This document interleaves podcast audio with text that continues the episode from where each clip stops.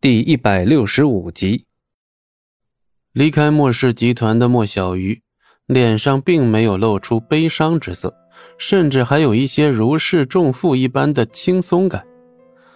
公司职员看到莫小鱼，全都纷纷假装没看见一样，要么专心致志的看电脑，要么就低头工作，有些什么都没有的，干脆把头一转，看向了窗外。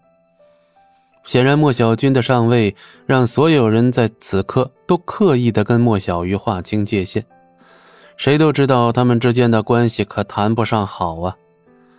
至于在莫小鱼被重用时期削尖了脑袋来讨好莫小鱼的那些人，现在早就不知所踪，好像凭空蒸发了一样。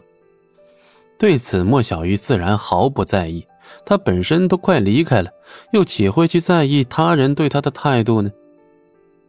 哦，你似乎并没有不开心啊。季不易看了莫小鱼一眼，他还以为这个女人和上次一样，却没想到她反应这么平淡。为什么要不开心？保不齐要不了多少天，那位莫老太君又要一把鼻涕一把泪的跑出来打感情牌了。不会的，我已经没有利用价值了。奶奶现在眼里只剩莫小军一个人了，就让他专心培养接班人吧。这家公司已经跟我没有半点关系了。当莫小鱼知道老太君明明清楚他们在撒谎，却执意要他来背担责任的时候，他就已经对这里不再抱有任何幻想了。接班人吗？哼 就不知道能接到什么样的班啊！说起来，还要谢谢你。如果不是听了你的，我现在恐怕已经一无所有了。当初如果不是戚不义再三劝他，莫小鱼已经关掉了他的那家小公司，准备全身心的投入到家族企业中去。现在他被扫地出门，总还能有个去处。在不久的将来，我还会送你一份更大的礼物。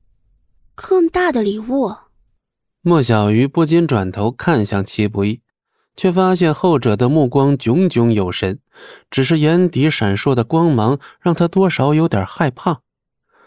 这个男人越来越变得让莫小鱼看不懂了，或者说他就从未看懂过他。随后，戚不易开车把莫小鱼送到那个熟悉的老地方。哇塞，小鱼姐，你今天怎么有空来的呀？江小曼一脸惊奇地看着莫小鱼，就像发现了新大陆似的。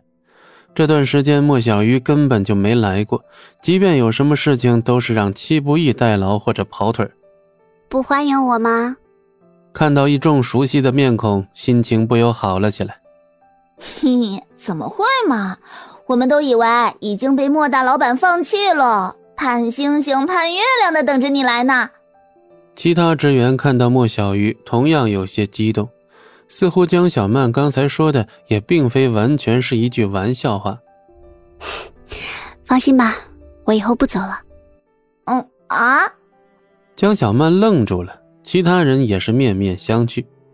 他们显然都听说了，莫小鱼得到了家族的重用，自然都以为他已经属于被弃用的存在。等手上的工作做完之后，都该去找新工作了。万万没想到，事情居然有了转机。啊，什么呀？我不在的这段时间，舒服死你了吧？莫小鱼赏了江小曼一记毛利，嫣然一笑，像发自肺腑的笑容。已经有多少日子没有出现在莫小鱼的身上了？怎么会啊？我可是一直都有很认真工作的，好不好？不信你问监工嘛。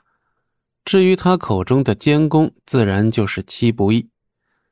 莫小鱼敏锐的发现，江小曼对戚不义的态度确实变了，但却不像像莫小军说的那样，而是带着不少畏惧的情绪。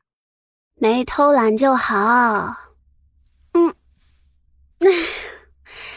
离开这么久，我也该补习一下了。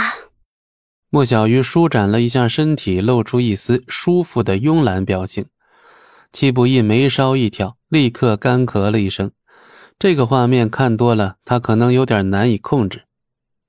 嗯你先忙着有事给我打电话啊我出去一下。去哪儿？收租切故弄玄虚。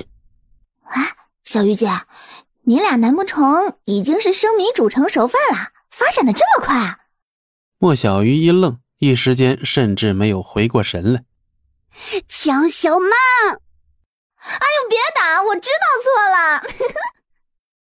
本集播讲完毕感谢您的收听我们精彩继续。